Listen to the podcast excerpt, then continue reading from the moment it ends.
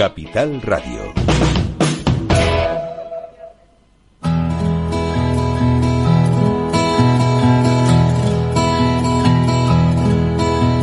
Comienza la caja de Pandora. Al verte sonreír. Al verte sonreír.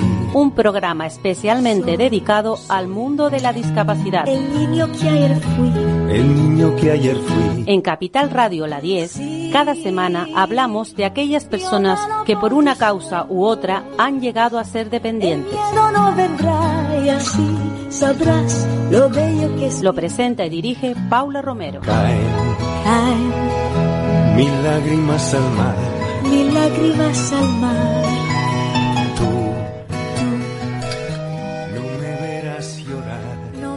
Bueno, pues aquí estamos otra vez. Yo toda la, todos los martes, y todas las semanas, hago este inicio. Digo que aquí estamos, que ya es, algo, estar siempre en el mismo lugar para hablar de, estas personas que lo necesitan.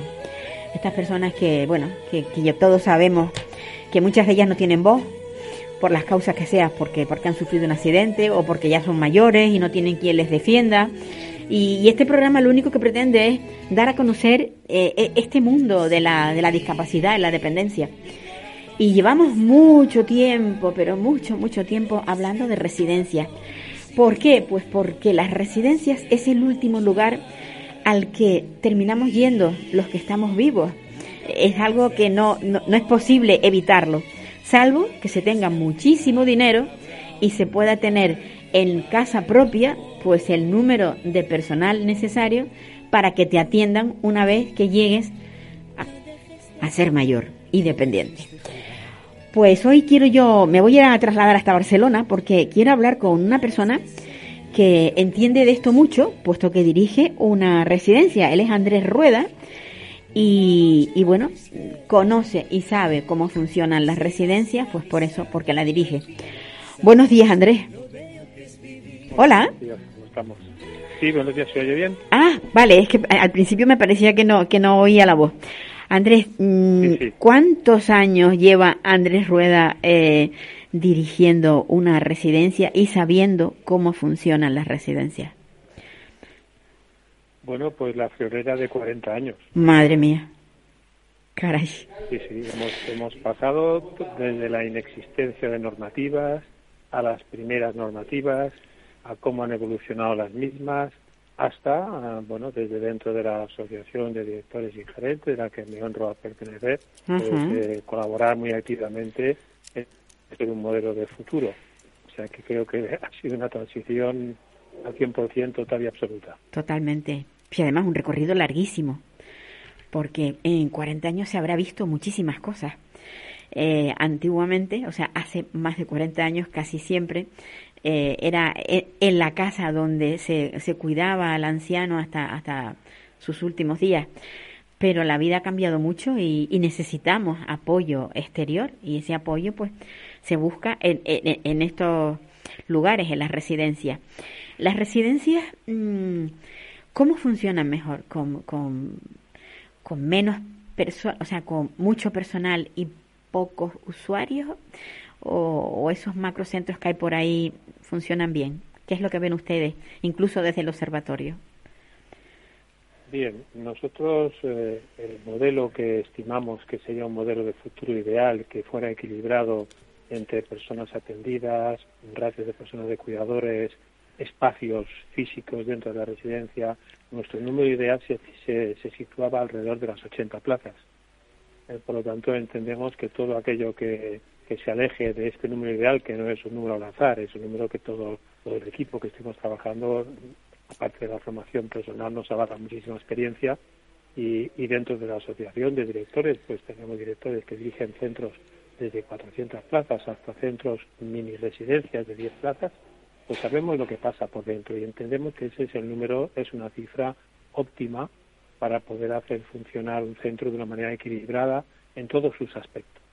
Es un número suficiente como para que todo el mundo sepamos el nombre de todo el mundo, para que no seamos el de la habitación tal o el de la habitación cual, sino que sepamos quiénes somos, que nuestras, nuestras personas cuidadoras nos conozcan bien y nosotros las conozcamos a ellas dentro de nuestras capacidades y donde se puedan dar los mejores equilibrios de relación con, con la parte exterior de las residencias, que son nuestros familiares.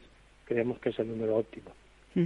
O sea que cualquier cosa que sobrepase estos 80, el número de 80 usuarios ya sería algo que no funcionaría como, de- como debiera de ser.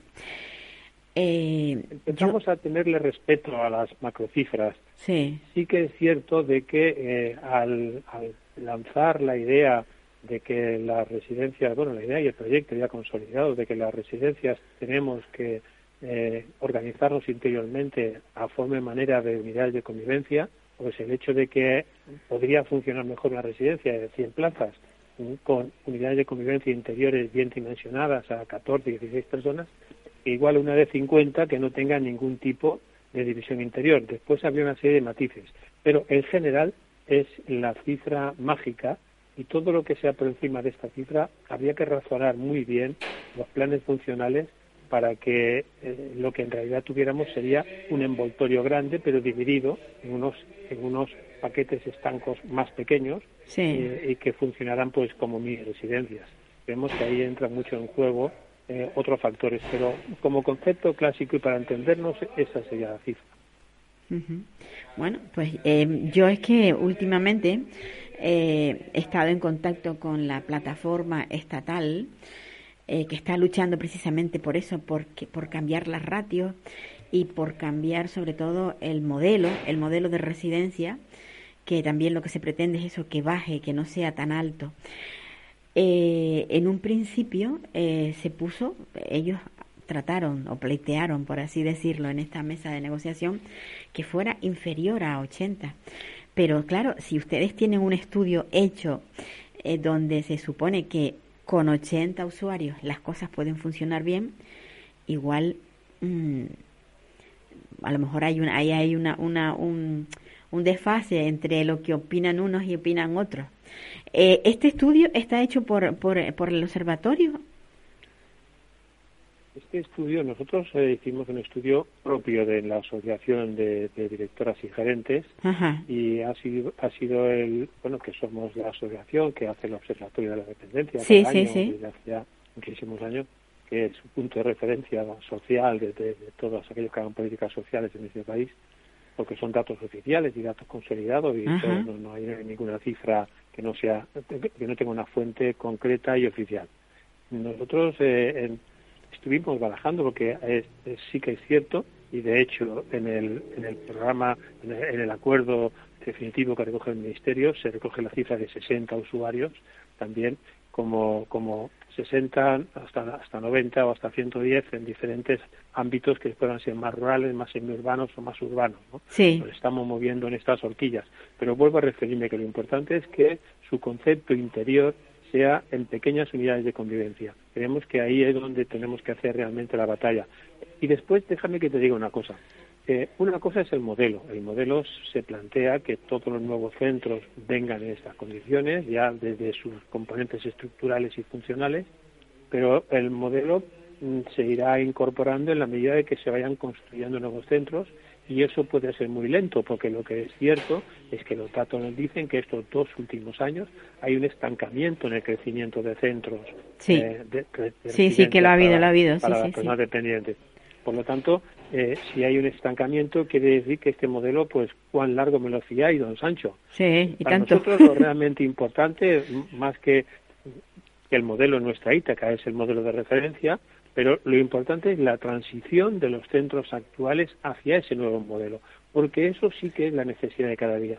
Nosotros, dentro de un rato o en estos momentos, pues eh, están comiendo nuestras personas eh, de las residencias Sí. y, y- y dentro y dentro de un rato empezaremos con todas las rondas pues de incontinencias empezaremos con visitas estaremos ya preparando las meriendas estaremos haciendo para nosotros la dependencia no podemos hablar para que el modelo que va a venir dentro de 6, 7 o a 2030 pues va a ser un modelo maravilloso y, porque nosotros necesitamos mañana por la mañana cuando la gente haya que eh, ayudarlos a levantarlos, a asearlos, eh, estamos trabajando con unos porcentajes de incontinencias, de dobles incontinencias abrumadores y levantar a las personas no es una cosa fácil ni simple porque hay higienes complejas, y, y, nuestro problema es mañana por la mañana. A las, a, empezaremos a las 7 de la mañana y vamos a acabar a las 9 y algo. Y no podemos esperar a 30 años. Por lo tanto, para nosotros es fundamental el proceso de transformación de los centros actuales. Y el acento hoy tenemos que ponerlo en esa transformación. Sí. El modelo ya está hecho, ha tenido mucho trabajo, eh, ha habido mucha gente que ha participado. Nosotros podemos estar de acuerdo con totalmente con el modelo o parcialmente. Evidentemente cada parte, cada gente pues tendrá sus observaciones, pero es un buen modelo de consenso. Es un, es un buen modelo de consenso. Pero ya te digo, ese es el cuán largo me lo decía don Sancho. Es esta tarde, mañana, pasado, cuando nosotros tenemos que decir, pero ¿cómo estamos funcionando las residencias? ¿Cómo, ¿Y cómo deberíamos de estar funcionando? No ya el deberíamos del modelo, sino qué paso después de mover un pie y antes de apoyar el otro tengo que conseguir para ir caminando en esa dirección, ir consolidando los pasos, porque lo que no podemos hacer es pasos en el vacío ni crear expectativas que sean humo a la población pensando que como hemos hecho un modelo ya hemos acabado con el problema. No, no, no, no hemos acabado con el problema. El problema justo acabamos de ser conscientes de que tenemos un grave problema, de que tenemos una empresa titánica para atender a la gente que tenemos hoy y a la gente que nos viene eh, por, por, por, por la propia demografía, en que tenemos unos profesionales absolutamente agotados después de todo este impacto de la pandemia. Nosotros seguimos trabajando en la residencia como si fuéramos un, un, ente sanitario, con mascarillas y con sectorizaciones para evitar si hay contagios que se crucen y que se eliminen. Nosotros seguimos con cuidados internos, más o menos acentuados por comunidades, por comunidades pero seguimos, seguimos ahí. Bueno, es que la, la prevención, la prevención es fundamental, desde luego. Claro, nosotros tenemos que seguir actuando con prevención porque sabemos lo que está pasando no con el COVID agudo, sino con el long COVID, lo que significa pues de, de bajada de inmunidad de las personas y que se precipiten sus polipatologías y salvando diferencias, y no quiero crear ahora mismo, ¿no? Pero todos hablamos del SIDA, decimos poco del SIDA, pero ¿de qué fallece la gente del SIDA? Mayoritariamente por fallos multisistémicos de una neumonía, de unas infecciones, como consecuencia de una bajada de sus defensas. Exacto. Algo parecido sí, sí, está, sí. está ocurriendo también. Hay estudios que acreditan que eso también está pasando con determinados tipos de COVID. Nosotros no podemos bajar la guardia y el personal está aguantando de manera ejemplar los equipos, a pesar de que somos objeto de crítica cotidiana y como, como de deporte nacional señalar los déficits asistenciales. Y nosotros tenemos que decir, oiga, si nosotros estuviéramos trabajando con normalidad y no con sobreesfuerzo, esos déficits serían escandalosos. Porque faltan ratios, para que se incrementen los ratios no hace falta construir edificios, se pueden eh, incrementar esos ratios con mucha más rapidez, porque es un tema de recurso económico. No necesitamos hacer unas obras y unas operaciones inmobiliarias para poder adaptar los ratios a 2030. Nosotros necesitamos que, que decisiones de tipo funcional y no estructural se tomen con más rapidez que no lo que está previsto en el plan, ¿no? que prevé pues para este año el incremento pues de, de, de un 0,30, pues pasar un 0,39, después de un sí. 0,42 o, en, o en discapacidad un 0,42. El escalado es un escalado progresivo y lento. Nosotros necesitaríamos que este escalado fuera más rápido y que la financiación finalista a las residencias para poder incrementar los ratios fuera un objetivo prioritario. Sí. ¿Por qué? Porque nosotros ya no tenemos en las residencias el perfil de las personas de hace 8, 10, ni siquiera 5 años. Nosotros tenemos ingresos de personas dependientes de las residencias con unas expectativas de vida de meses. No ya ni siquiera lo que, lo que nuestros estudios nos decían antes de la pandemia. Es que ahora son mucho más rápidos. Es que tienen estamos teniendo la curiosidad con expectativas de vida de la gente que estaba en la residencia, que son más largos que no de la gente que entra. Imaginémonos sí. el nivel de dependencia de esas personas. El, el, el, pues, Oye, y, y, ta, y, y, también algo, algo que quizás no se tiene en cuenta, la, la persona puede entrar en la residencia eh, con unas capacidades y a lo mejor en seis o siete meses esa persona perder esas capacidades y ser muchísimo más dependiente eh, el, el, número de, el número de personal tendría que aumentar cuando hay alguien que requiere, o sea, que son personas de alto requerimiento, ¿o no? Cuando claro, nos encontramos. ¿sí? si, Si es que para nosotros ya casi todos son de ese alto requerimiento, ya son todos, de, ya necesitamos necesitamos la adaptación importante de los ratios, porque de verdad que es que eh, la gente que está trabajando cada día tiene cañón, si no fuera por sus sobreesfuerzos, tendríamos un verdadero escándalo nacional. O sea, yo creo que hay que poner en valor el, el- el- el esfuerzo de los equipos, de los equipos de profesionales. Eh, Es, es tremendo lo que está haciendo la gente. Eh, Estamos viendo que se están doblando refuerzos. No quiero hablar de las excepciones que hay en abogados, en futbolistas o en personal de los equipos nuestros. Hablo de la, de la mayoría, ¿no? Sí, la sí. mayoría están en esa actitud. Tú fíjate que eh, nosotros ahora cuando cuando recibimos una persona y tenemos que planificarnos pues bueno un poco su historia de vida para ver de qué manera hacemos las estrategias ¿no? es, es muy raro que nos podamos comunicar con esta persona porque son demencias muy evolucionadas con GDS son seis GDS ya eh, muy altos y que ocurre lo mismo que nos ocurre porque la vida siempre es una cosa como cíclica fíjate cuando somos pequeñitos en un año hemos pasado de ser un bebé a dar nuestros primeros pasos. En dos, en dos años andamos ya como, como, bastante más deprisa y, y- no, ya no te digo nada cuando tenemos siete u ocho años. Bueno, pues en la vejez o en la dependencia, por el otro extremo de la vida pasa o- ocurre al revés, ¿no? En muy poco tiempo Sí. hacemos cambios, claro, hacemos cambios muy drásticos. ¿no? Claro, es que eh, hay que manejar situaciones que son complejas. Gente que viene de unos domicilios, que viene a residencia. Yo cuando me voy a un hotel, eh, eh, extraño mi cama, extraño mi almohada y soy una persona con capacidades, con capacidad de adaptación, mi cuerpo pues responde, pues que no tiene esas capacidades es complejo. El periodo de adaptación no es fácil. Eh, otros horarios, eh, otros tipos de alimentación. Muchas veces en casa caemos en poco lo que nos gusta. Nosotros tenemos que estar pues muy muy vigilantes con las dietas de fácil masticación, etcétera, etcétera.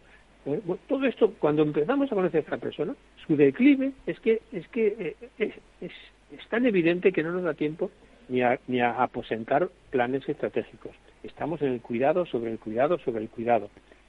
Bueno, esta es la realidad. Por eso es que nosotros decimos, oiga, estamos encantados de, de- de nuestros planes, pero necesitamos mañana que se revisen los ratios. Necesitamos mañana financiación finalista. Necesitamos mañana fijar prioridades desde el punto de vista de la persona dependiente. Cuidado, que no son los mismos que bajo el punto de vista a veces eh, que de la familia, ¿no? Nosotros Sí. estamos en el en las 24 horas en el día a día y, te- y si, y si vamos con recursos muy contados, tenemos que priorizar también nuestro nivel de atención. Y, Y cuando habla, y cuando hablamos cuando hablamos de, de, de- de aumentar ratios, evidentemente tenemos que hablar también de que la, las subvenciones se aumenten, que, que lo que percibe la residencia por una plaza eh, no sea siempre el- la misma cantidad si queremos que estas ratios aumenten, ¿no? Claro, es que es que eh, Eso es fundamental. Va a ser evidente, una cosa va a ser evidente y es que mm, todos aquellos recursos económicos que se puedan disponer vienen en su origen de unos niveles impositivos. Claro. Aquí primero se recauda, después los gobiernos deciden dónde hay prioridades y entonces nos asignan. ¿no? Aquí tenemos que llegar. Nosotros tendríamos los ciudadanos que saber ya desde cuando pagamos nuestros impuestos, como sucede en otros países, qué porcentaje de esos impuestos va a cada una de las cosas para que las prioridades no sean arbitrarias. Claro. Nosotros tenemos que decir que el- la persona tiene que ser una prioridad. Igual tenemos que decidir que nos vamos a destinar, a destinar tantos recursos a cambiar las casetas de no sé qué porque las que hay funcionan y eso pues puede aguantar y en cambio tenemos que dedicarlo más a las personas. Pues sí. Nosotros tenemos que ya desde a nivel político priorizar y después a nivel de ya de la, de, de la proximidad, de la prestación de los recursos, pues también tenemos quizá ha llegado el momento de plantearnos algo que yo voy a decir que, que no es muy popular, no es muy popular, pero tendremos que empezar a pensar en que el Estado igual no llega a todo y, y tenemos que empezar a decir, "Oiga, y la pensión que aporta eh, la persona pues también tiene limitación, pero es que en realidad su nivel de asistencia, digamos, deseable sería más caro. ¿Quién cubre esa horquilla de ese coste? Bueno, pues, no eso, vamos a tener más remedio que eso es algo, o es- limitamos o, Digo- o limitamos asistencia o incrementamos copago. sí. Eh, Pues- o tendremos que decir, oiga, ¿cómo está el nivel de rentas? Porque si una persona tiene un nivel de renta suficiente, puede, puede lógico es que ese aportar, puede renta aportar, sí, sí, se sí. gaste, exactamente, se gaste en Ah. él, que no que hereden... que quede para la herencia de los, de los familiares, sí. Pues sí, eso, eso es algo que quizás deberíamos de estudiar y pensar. Pues nada, Andrés, muchísimas gracias por, por participar, porque siempre es bueno conocer desde el otro lado. Siempre hablamos de lo que está pasando dentro, pero no desde la dirección. Y en este caso, mm, que hable un director de una residencia, creo que es bastante pues, didáctico, digamos, para que la gente pueda entender cómo se cuecen las cosas dentro. No solamente lo que sale, que sale negativo, también hay que hablar de lo positivo. Así que muchísimas gracias.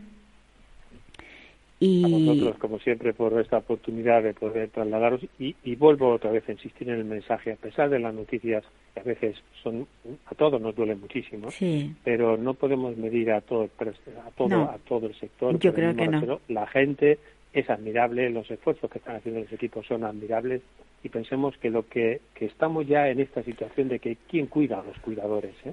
También, Porque también. la gente está muy cansada. Pues sí.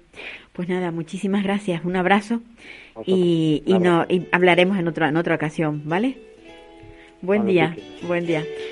Pues esta, esta es la parte, la parte de dentro de, de, de la residencia.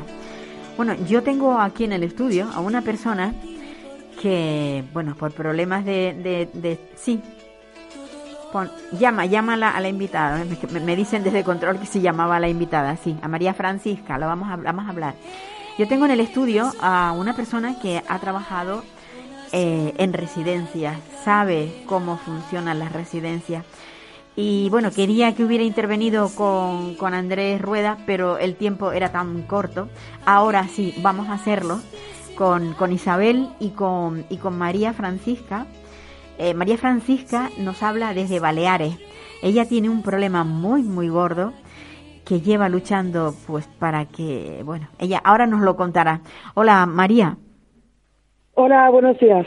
María, ¿cómo, cómo llevas eh, eh, esta, esta lucha sin cuartel que llevas detrás de, de, de las administraciones para lograr, para lograr qué realmente? Cuéntanos. Eh, para lograr que, que yo no, no tienen por qué llevar su custodia económica. Ah, yo opino que no han de llevar su custodia económica y ellos escriben un informe difamándome diciendo que yo persigo un interés económico. Como si al llevar la custodia económica, ellos saben perfectamente que yo estoy obligada a rendir cuentas a un juez y escriben que yo, denunciando todas las caídas de mi madre y pidiendo que me devuelvan su custodia económica y que quiero cuidarla yo, dicen que persigo un fin económico, cuando yo perdí dos años de trabajo. Ya, tú eres profesora, ¿no?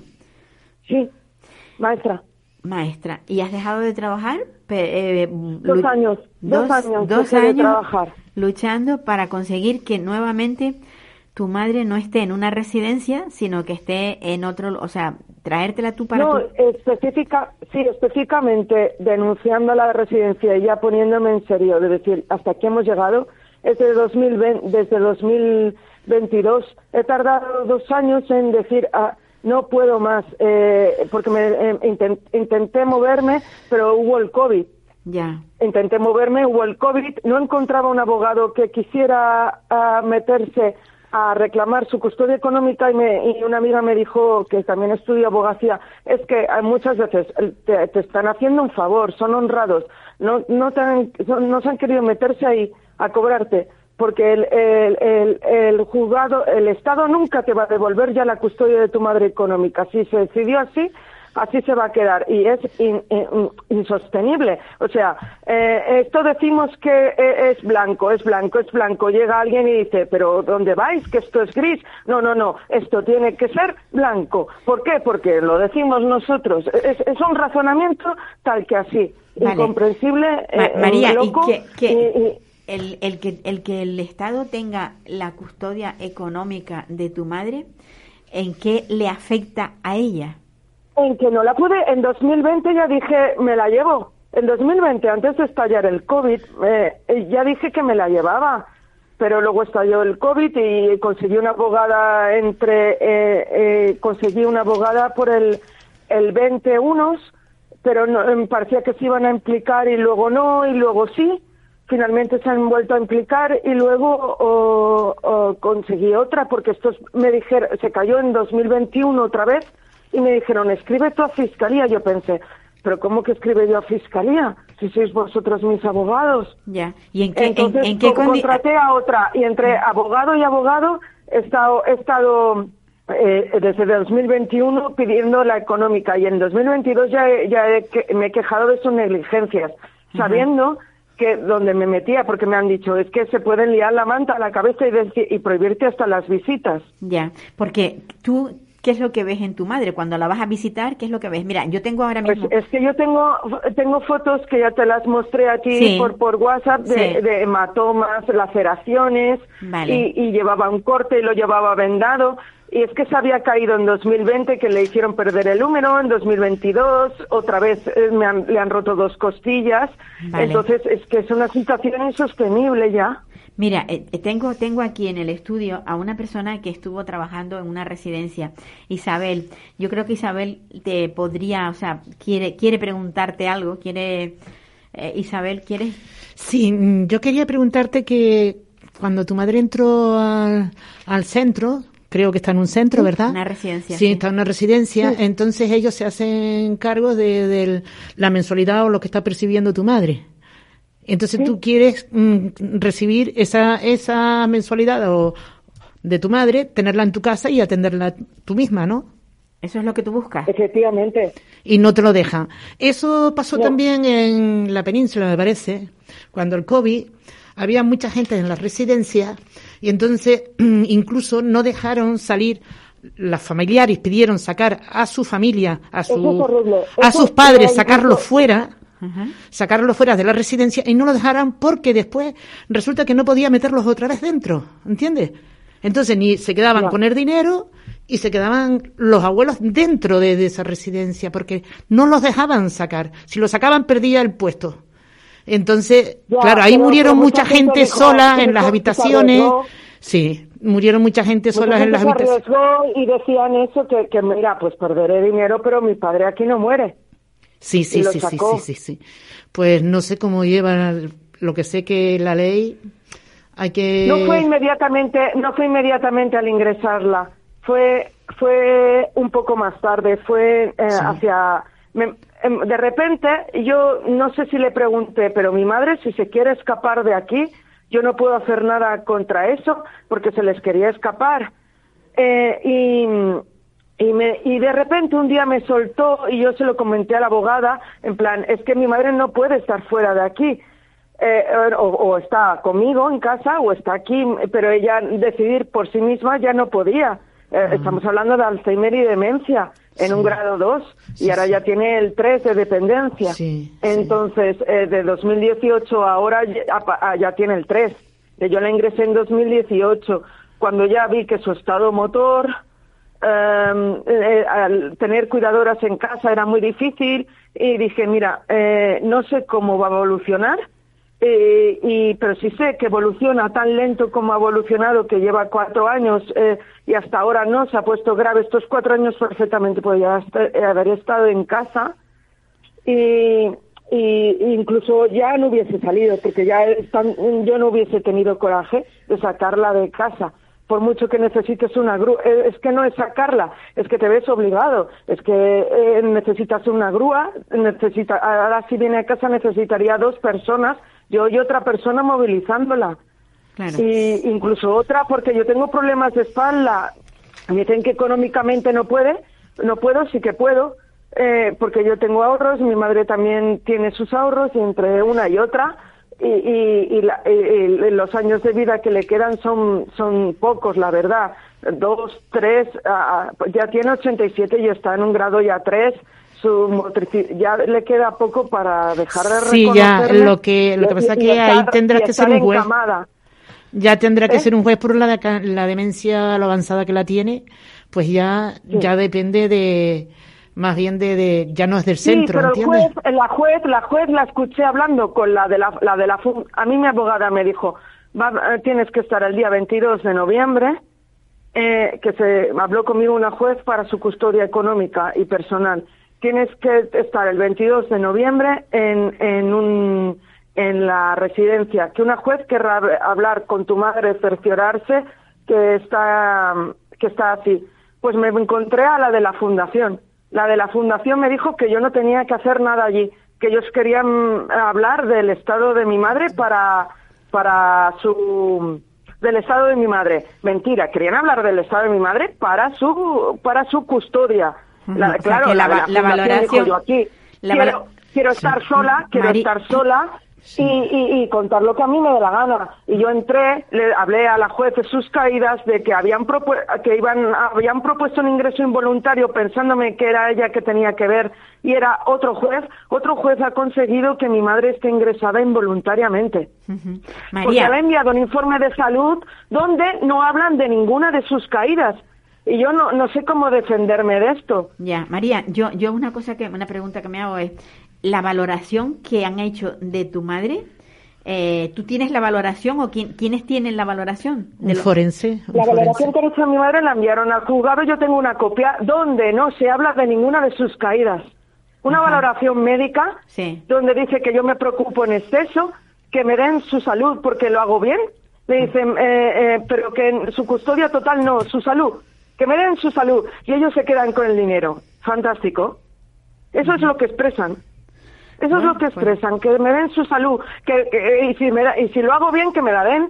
Ya, ¿no? Vale, y, eh, Si- o sea que no- tú ahora estás, eh, eh, digamos, tienes un pleito con, con la administración para conseguir Sí, la... Sí, y ahora otro eh, de sus caídas denunciadas, de sus todas sus caídas y lesiones denunciadas en julio de en, en- en finales, sí, principios de julio de 2022 y ahora lo ha vuelto a reabrir, a aceptar el porque lo archivó Ajá. y lo ha vuelto a reabrir el, el juzgado. Bueno, pues a ver si tienes suerte. María, yo te deseo que, que, bueno, que lo puedas resolver porque te veo que estás muy... Sí, todo el mundo me dice, todo el mundo me dice que, que me quita mi vida, que yo estoy sola, que no tengo que tengo que tener a gente pagando, que allí está bien, es que allí no está bien. Yo Ya. muchas veces he de ir a, a hidratarla. El otro día puse en Twitter por Redignas todo lo que todas las fotos de cómo me la había encontrado, que tuve que llamar a enfermería, oye, ven a curarla. Llevaba conjuntivitis, llevaba eh, eh, un, un día llevaba la pierna fatal con, creo que pus, le llamé a la enfermera al día siguiente, oye, mira, mírale el ojo y los brazos sin hidratar, las piernas bien, pero el brazo no. Y dices, por favor, ¿no podéis ponerle crema por todo el cuerpo? Pues sí. Son cinco minutos de reloj, son tres o menos. Sí. Poner Ma- crema, eh, si tienes habilidad. Dos minutos si me apuras. Pues sí, María, te deseo lo mejor porque va a ser complicado. Todo lo que nos estás contando es bastante complicado y Ya. sobre todo tú estás sufriendo ahí.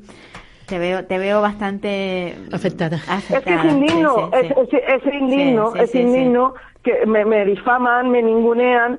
Pues a a pero ver. yo la cuidé dos años en casa y a mi padre con cáncer en estado terminal otros dos intensivamente. Pues a ver, a ver si hay suerte. Suerte. Gracias. Mucha suerte. Un abrazo, Adiós, un abrazo. Adiós. Isabel, cuando te tropiezas, cuando oyes cosas así, ¿qué, qué es lo que piensas? No, eh, lo- Es doloroso. sí. La, más que, la verdad que este tema es muy triste Sí. y si las personas mayores lo están oyendo, más huyen los pobres porque todos dicen, yo en un centro no voy. Pero después a lo mejor miedo, tiene, a lo mejor tiene alguna amiga que está en un centro y, se- y es feliz. Y lo pasa bien, porque es Está que bien, a- está claro, feliz. a todo el mundo no le, no, le, no le ocurre lo mismo. Por eso que no tampoco vamos a dramatizar por, por el sentido ese de que mira, yo lo de don Andrea, Pero lo que sí, Sí. yo ahora vamos a entrar en antena mm, con Alberto Reyero, porque Alberto Reyero, mm, aparte de ser una persona con una empatía muy grande, al que yo le agradezco que haya sido capaz de, llevar a un libro, pues todo lo que pasó en Madrid con los ancianos que, que no fueron derivados y que murieron, y ese libro se llama Morirán de forma indigna. Eh, hoy quiero hablar con él porque, mm, bueno, ha estado moderando unas jornadas para hablar de ratio. Buenos días, Alberto. Hola, buenos días. Buenos días, Paula. Yo creo que de ratio tenemos que hablar todos los días, ¿verdad? Sí, sí, no es, es fundamental. O sea, tenemos, pasa que es un, un debate complejo y que a veces, bueno, pues es difícil de trasladar a la opinión pública, ¿no? Lo que hay detrás de, de esos ratios. Detrás de esos ratios lo que hay es que hay que pagar más, Claro. que las plazas no pueden ser tan baratas y que el para que el personal puede hacer más. O sea, es que a veces hablamos de ratio, pero no, no pensamos que es que para que ese personal aumente, también tiene que aum- aumentar la dotación eh, a las residencias. Pero ¿qué, ¿qué pasa cuando nos encontramos con que eh, muchas residencias, las plazas valen muy, muy caras y siguen habiendo esas ratios tan bajas? Vamos a ver, eh, o sea, aquí al final eh, una cosa está relacionada con la otra, evidentemente, si conseguimos eh, mejorar el ratio, eso eso nos cuesta más dinero o nos tendría que costar más dinero y, y yo creo que luego, eh, aparte de eso, lo que hay que- es que vigilar la atención que se, que se lleva a cabo en, en las residencias. Yo creo que esa es una obligación pública eh, que se refiere tanto a las residencias públicas como a las privadas. Hay un deber por parte de las distintas administraciones, en este caso de las autonómicas, de vigilar que la atención que reciben nuestros mayores es, es la adecuada. ¿eh? Y yo creo que en ese sentido eh, muchas veces nos hablamos solo de ratio, porque ratio es un número Sí. eh, que se traduce en dinero, pero, pero no solo tenemos que hablar de ratio, sino también tenemos que hablar de calidad en el empleo de las personas que prestan estos servicios, de personas con la suficiente formación, que no padecen eh, precariedad en el, en el trabajo, porque eso al final redunda en una mejor o peor atención de, eh, de las personas. Si a una persona le pagamos el salario mínimo eh, o bueno pues eh, esa persona normalmente pues va a durar en un puesto de trabajo seis meses no no se va a preocupar de recibir la formación adecuada porque lo, lo que va a estar es intentando saltar de ese desempleo por lo tanto eh, el, el ratio tiene que ir unido a una mejora en, la formación y una mejora en las condiciones laborales de los trabajadores que trabajan en la residencia. Claro, no, es que, es que está claro, cali- calidad de vida para el, para el cuidador eh, y redunda en la calidad en la calidad de vida del, del usuario. Hay una frase que a mí me gusta mucho, eh, suya, que dice, quiero que la gente se indigne para que no se repita el abandono de, las de lo que pasó en las residencias cuando la pandemia. Eh, ¿Está la gente indignada con lo que ha pasado? ¿Ahí se ve indignación? ¿O, o es algo que sale sencillamente en los periódicos y punto? Claro, yo yo creo que yo creo que no suficientemente y es un problema que siempre afecta a lo que a lo social, ¿no? Yo creo que lo social en contraposición a lo sanitario pues parece que, que solo afecta a unos pocos o afecta a aquellos que no tienen medios económicos o, o afecta a aquellos que tienen la dependencia en casa o que tienen una persona mayor, pero no es al 100% de la población en absoluto, ¿no? Entonces lo ven como algo como algo lejano cuando no lo es, porque todos somos eh, candidatos a ser personas dependientes y, y personas mayores, ¿no?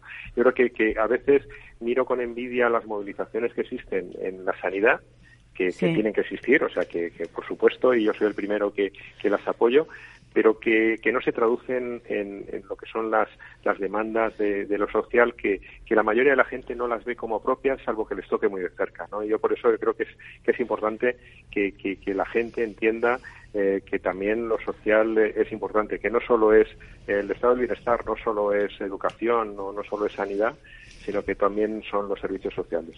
Y dignidad para las personas que, que lo necesitan, como son la- los dependientes. De estas jornadas, ¿qué es lo que se ha sacado? Bueno, yo creo que fueron unas unas jornadas muy muy interesantes y yo creo que lo que lo que tiene que salir de ahí es eh, aparte del análisis que yo creo que todas las personas con un mínimo de sensibilidad eh, yo creo que estamos de acuerdo en que hay que hacer algo, pero lo tenemos que traducir en, en acción política, ¿no? Yo creo que hay que exigir a, a los poderes públicos que inviertan suficientemente en servicios sociales, en atención a los mayores. Y yo siempre repito un dato que aunque no es excesivamente riguroso porque hay como muchas fuentes para poderlo eh, para poderlo dar pero aproximadamente los cuidados de los mayores en España utilizan un 0,8% del PIB español. Los países de la OCDE eh, están en un 2% de, de inversión en, en atención a las personas mayores. Si, si nos conformamos con una atención eh, de este nivel, pues lo único que conseguiremos es tener una, una atención que denominamos low cost, porque Exacto. no, no se puede hacer más con menos. O sea, si dedicamos poco dinero, pues tendremos una atención eh, que no llegue a todas las personas y que cuando llegue a las personas pues sea, sea muy limitada. Por lo tanto, tenemos que invertir más en las personas mayores si queremos tener una sociedad realmente decente. Una sociedad decente, al final, eh, se, se traduce en cómo trata a las personas con discapacidad, en cómo trata a las personas mayores y cómo trata a los niños. Y yo creo que en ese sentido tenemos que dar un, un paso muy importante en nuestra sociedad. Ahora una cosa personal. Este libro, este libro de Morirán de forma indigna, ¿le ha traído muchos problemas a Alberto Reyero? No, no, no, no me ha traído excesivos, excesivos problemas. Yo creo que, en ese sentido, eh, fundamentalmente porque, porque he sido coherente. Yo creo que, que, que siempre he defendido lo mismo desde que empecé a, a interesarme por estos temas hasta ahora. Yo creo que, que no ha cambiado en absoluto eh, mi visión de las cosas y lo que y lo que cuento pues es, eh, es la realidad que, yo he vivido y está así documentada en el libro. Por lo tanto, no, no me ha traído ni- ningún problema, todo lo contrario. Para mí ha sido un, desahogo y un poder compartir y seguir insistiendo en que este tema es importante que, que lo resolvamos en la sociedad española. Y para quienes lo hemos leído, un acto de valor también, que conste, porque no todo el mundo es capaz de verter todo lo que todos sus conocimientos en, en- en tantas páginas. Eh, eh, ¿Tiene la, la- la- los servicios sociales, o sea, las políticas sociales, tienen color? No deberían tener color. Pero, pero a veces, a veces se, se aprecia, da la sensación, ¿no? Sí, es, es cierto, y yo creo que eso no debería ser así, que muchas veces, pues sobre todo la, generalmente la derecha eh, piensa la política social como algo más cercano a la caridad, al Sí. asisten- asistencialismo, ¿no? Eh, pero, pero yo creo que no, yo creo que, que, debería ser algo, algo de todos, con independencia, que tú puedes mm, ser de derechas, de izquierdas, estar pues a, favor, no sé, puedes ser de derechas y pensar que, que, que tiene que haber una mayor colaboración público-privada, si la colaboración público-privada es, es correcta y si hay los controles, pues puede ser tan eh, tan efectiva en determinados sectores como, como puede ser la, la gestión pública, ¿no? Yo creo que, que en ese sentido puede haber matices, eh, pero mm, lo social eh, yo creo que nos tiene que apelar a todos, a gente de derechas, de izquierdas, de centro y de cualquier ideología política. Mm, Cuando hablabas de, que la gente se manifiesta eh, de cara a, la- a- a los temas de salud, a bueno, pues todo lo que está pasando con la sanidad, yo mm, se echa de menos que la gente se, se manifieste o hable más de lo que es no la dependencia en general, incluyendo mayores, sino la, la discapacidad. Dentro, dentro de la dependencia, el, el núcleo de la, o sea, el, el- lo que es la discapacidad eh, eh, psíquica, la discapacidad intelectual, esta parte, eh, desde la perspectiva del ex consejero, estaba un poco abandonada. Bueno, yo creo que eh, mm, también yo intentaría echar eh, un vistazo más largo plazo, ¿no? Yo creo que el cambio que se ha producido en la sociedad española en relación a la percepción de, de la discapacidad ha sido tremendo, eh, no solo en la cómo se les cómo se les denomina, sino también, bueno, pues esa esa visión eh, de, de que tienen los mismos derechos que, que todo el mundo. Eh, yo creo que, que ha habido pasos no solo españoles, sino que se han producido también a nivel internacional con Sí. la Convención de Derechos de, de Personas con Discapacidad de Naciones Unidas. ¿no? Yo creo que en ese sentido eh, eh, hemos, hemos avanzado mucho, pero todavía queda un camino tremendo por, por recorrer para que la igualdad que sobre el papel es, está ahí y es, es cierta, en la realidad muchas veces no, no lo es. ¿no? Yo creo que ahí tenemos que hacer el, el esfuerzo para traducir lo que en las leyes que tenemos, que tenemos leyes muy, muy avanzadas y, eh, y reconocemos derechos en este país con mucha facilidad, que eso sea, sea una realidad y tiene que ser un esfuerzo, un esfuerzo de todos. Ahí, por suerte, tenemos un, un colectivo que, que es muy, muy peleón por, por el reconocimiento de sus derechos y yo creo que, que ahí se han conseguido grandes cosas porque hay un, una sociedad civil detrás de las personas con discapacidad muy muy potente y que al final ha conseguido pues eh, grandes avances pero todavía hace nada eh, las personas con discapacidad intelectual directamente no podían ni votar no Entonces, Efectivamente. eh, bueno pues Sí. eso eso al final se se consiguió se ha dado un paso eh, también muy importante en relación a, a la tutela que, que ya no existe sino que lo que se lo que se establece es un sistema de, de apoyos que no inhabilita eh, civilmente a las personas porque tienen tienen una discapacidad pero todavía quedan tantas cosas por hacer. Es que me estoy acordando también de, de, de- de la, eh, bueno, pues eh, aquellas aquellas mujeres que, que directamente, bueno, pues pues eh, se las eh, se les impedía el, el- la capacidad para poder tener hijos simplemente porque tienen una, sí. una discapacidad. Entonces, Sí, bueno, sí. pues, pues es que hay tantas cosas todavía por, por hacer, pero también hay que reconocer lo que, lo que se ha avanzado en este terreno. Bueno, pues yo he hecho una cosa mm, de menos. Mm, O sea, me gustaría, por ejemplo, existen protocolos en los hospitales para cuando llega una persona, una mujer que se sospecha que lleva maltrato, automáticamente saltan las alarmas. Llega un niño que también se sospecha que hay un maltrato, también saltan las alarmas. Pero llega una persona con discapacidad y entra en urgencias 30 veces Sí. y nadie dice nada. Y lo sé de, de, de buena tinta. 30 Pues- veces en urgencia. Sí, sí. Entonces, ¿por qué no se establece un protocolo? Eh, ¿Eso tiene que hacerlo, eh, se, se tendría que hacer a nivel ministerial o cada comunidad autónoma debería de por sí implantarlo?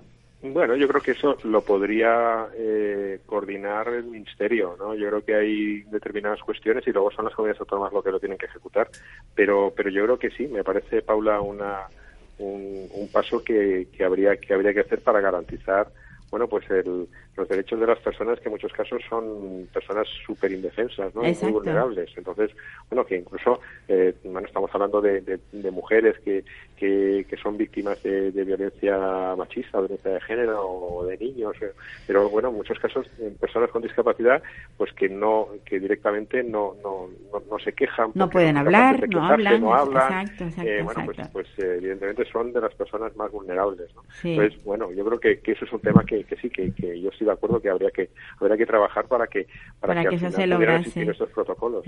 No, y también incluso eh, personas mayores, evi- evidentemente, porque una persona mayor con una demencia tampoco Sí, sí. es capaz de hablar y decirlo. Sí, sí. No, y son maltratos que muchas veces pasan desapercibidos, ¿no? Exacto. Porque como personas que, que no se quejan, parece que no existe, ¿no? Y, y hay un, un alto nivel de, eh, de, de maltrato no conocido, ¿no? Y yo creo que ante eso tenemos que, que pelear para que eso no se produzca. Hay mucho, mucho por avanzar. Bueno, pues nada, yo mm, me alegro muchísimo de poder hablar nuevamente con, con el autor de Morirán de forma indigna, porque lo, lo he, lo he recomendado muchas veces porque creo que es una forma de conocer la verdad, que yo creo que mm, no podemos vivir de cara a, a la verdad, o sea, escondidos y, y- y sin saber qué es lo que ha pasado. Se habla mucho, pero mm, la realidad está ahí y yo creo que hay que, hay que leerla y, y ver lo que pasó. Yo tengo aquí en el estudio a una persona que ha trabajado durante mucho tiempo con, con personas con mayores. Eh, creo que le quiere hacer una pregunta. Perfecto. Isabel, Hola, buenos días, Hola, don hola, Alberto. Isabel. Mira, estoy contigo con lo de lo de la calidad, porque el ratio no sé si lo van a respetar muchos centros. Eso hay que verlo, porque lo que tenemos que mirar es la calidad y la empatía. Porque hay centros, por ejemplo, que solamente te cogen gente pues que tenga movilidad. Una vez que tengas la movilidad reducida o eres dependiente total o encamado, hay centros que no te quieren para nada. Eso le suponen a ellos, y esto lo digo, ahora te lo comento, y entonces mm, esa gente tiene que pasar como si fuera llevarle todos los informes y según te acepta o no te acepta. ¿Entiendes? Por ejemplo, mm, ah, voy a hablar de mi madre, tenía un PEC, había que comer por, por sonda, Sí. entonces yo iba a pagar en ese centro 1.700 euros por la mañana. Mañana. Bueno, perdón. Y tenía un micro que me la traía. Entonces... O sea, un centro de día. Sí, un centro de día. Entonces, 1.700. Pero ¿qué pasa? Que mi madre tenía, estaba empezando con el PEC a comer por ahí y la pobre todavía se le llevaba los ojos en la comida. Nosotros intentábamos que nadie comiera delante de ella para que se amoldara. ¿Qué pasa? Que en el centro me dicen que no, que tiene que ponerse en el comedor y comer con los demás. Darle de comer con los, como los- con los demás. Digo, pero mira, es que mi madre está empezando y dice, no, no, no, yo no puedo tener una chica para tenerla apartada y cuidarla. Digo, por favor. Entonces, mm, veo que, que esas cosas que están, que primero miran, ¿no? Estudian el caso, yo lo veo muy mal. Quiero decir, lo veo mal ahí. Y después también, claro, yo soy auxiliar de geriatría y no es lo mismo hablar que estar dentro y desde las 7 de la mañana, a lo mejor en los baños, como dice don, don Andrés, que a las 10 terminaba. Hay a veces que se reparte, tenemos que dejar todos los baños y se va a repartir la comida y seguir bañando. Pues eh, bueno, lo que dices totalmente de acuerdo contigo. Yo creo que lo que hay que hacer es, avanzar en lo que es la humanización de la atención, ¿no? No podemos entender los centros de día o las residencias como meras fábricas, ¿no? Que prácticamente lo que se trata es estandarizar la atención que reciben las personas mayores. Por lo contrario, lo que hay que hacer es dirigir la mirada hacia la persona, eh, decir, bueno, pues para eso además hay, hay determinadas metodologías, ¿no? La atención centrada en la persona, que lo que lo que mira es las necesidades de cada una de las personas en concreto, que seguro que las necesidades que tiene tu madre, pues no son las mismas que de la, de la persona, la persona que su compañera eh, en, en el centro de día, ¿no? Y lo que hay que mirar es no en la atención que se presta desde la residencia, sino en las ne- necesidades de las personas que reciben esa atención. Y yo creo que para eso todavía tenemos que dar grandes pasos para que consigamos resolver un tema eh, de, este, de este nivel.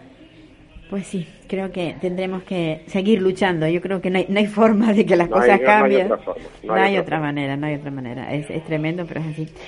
Pues muchísimas gracias, Alberto. Muchísimas gracias, por, Muchísimas por gracias. estar ahí, por estar ahí siempre. Gracias a vosotros por siempre tratar tan bien, eh, Paula, y por además dedicar un programa como el vuestro a, a cuestiones que, que, que desgraciadamente no son muy mediáticas y muchas veces bueno pues no, no se tratan de manera conveniente y lo que hay que estar es ahí como un martillo pilón Sí. insistiendo sobre, sobre este tema para que cada vez haya más personas concienciadas con los objetos. Pues sí, eso es lo que hacemos, estar como un martillo pilón. Pues nada, buen bien. día, buen día y hasta otra. Hasta otra, muchas Hasta gracias. otra. Bueno, pues esto es lo que hay. Tenemos, tenemos eh, gente que colabora muchísimo, que trabaja, que, que y este hombre después de salir de, de como es consejero, pues sigue, sigue porque digo mm, ha estado en estas jornadas, unas jornadas que lo que de lo que se habló ha sido de ratio. Eh, Isabel, ¿qué, qué, qué, qué te parece que, que se trabaje eh, que se estudie el tema de las ratios, porque tú que has estado dentro. Yo creo que el ratio no sé si va a solucionar algo, porque todavía hay centros con poca gente, Ah. con poca gente, y no se está, y a lo mejor hay, por ejemplo, 40 personas y hay un auxiliar nada más en toda la noche para esas 40 personas. 40 y un auxiliar. Un auxiliar. Madre Entonces, mía. que se le han puesto dos pañales o tres pañales toda la noche para que aguante y no traspase Ya. el orín solo porque no hay personal. Tremendo, Entonces, tremendo. eso se queda hecho, tiene que dejarlo hecho todas las del turno de tarde. El turno de tarde tiene que preparar a, La- a la- cuando llega la la- noche, sí, para que esa Ya. persona que se va a quedar sola, pues no tenga tanto No tenga trabajo. problemas, claro. no puede estar y los y encamados. cuando y cuando y cuando Cambios posturales no hay. Claro, y cuando y cuando nos encontramos con que en esos sitios no solamente hay personas mayores, sino que hay personas con discapacidad, que tú te lo, has- tú, tú lo, has, lo has vivido, la- las cosas siguen siendo más complicadas todavía, ¿no? Más complicada porque son gente encamada, ya están gente encamada, están en posición fetal, ahí están esperando su día, ¿entiendes? Y después están los que están en una habitación que ni le ponen la, la televisión, ni le ponen nada, no sabe de nada del otro mundo. Y es triste tener esas personas como lo que pasó con el COVID, Sí. encerradas en una habitación y sin nadie en que, le, que las atienda y darle la comida como si fuera un preso, ¿entiendes? tremendo, Entonces tremendo, es tremendo. triste, hay que estar ahí para verlo. Igual que lo de los minusválidos, sí, el gobierno da dinero para los minusválidos, para las empresas, para los minusválidos. Bueno, que ya la palabra minusválido, sabes que eso ya no ya no se está utilizando para personas Bueno, con discapacidad. Con discapacidad, Sí. bueno, yo soy una de discapacidad. Sí. ¿Y qué pasa? Que mm, los discapacitados estos tienen que saber trabajar como otra persona. Valerse por el 100%. Entonces, si tú, esto lo vi yo, si tú no vales para hacer el 100% el trabajo, ya te echan. Entonces quieres un discapacitado que haga la labor de otra persona, mientras ellos embolsan el, el dinero del gobierno. Pues sí, Entonces, en fin. hay muchas cosas, muchas cosas. Hay, hay tanto que hablar y Sí, tanto que, que luchar. Pues amigos, que nos vamos ya porque nos están diciendo desde el control que el tiempo se nos acaba y volveremos la semana próxima, eso está claro. Aquí seguimos. Gracias Isabel por estar aquí con nosotros. Gracias a ustedes. Y, y nada, yo les deseo a todos una buena jornada y, y que el, el próximo martes pues estén pendientes de que volvemos aquí a hablar, ¿vale? me voy, olvídense nadie. Adiós, adiós, a usted, usted y usted.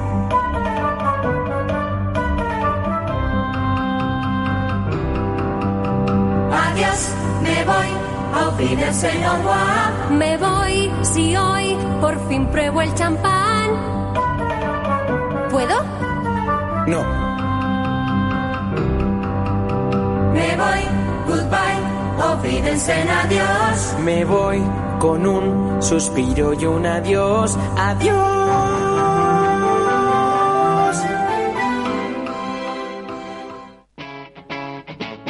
Capital Radio.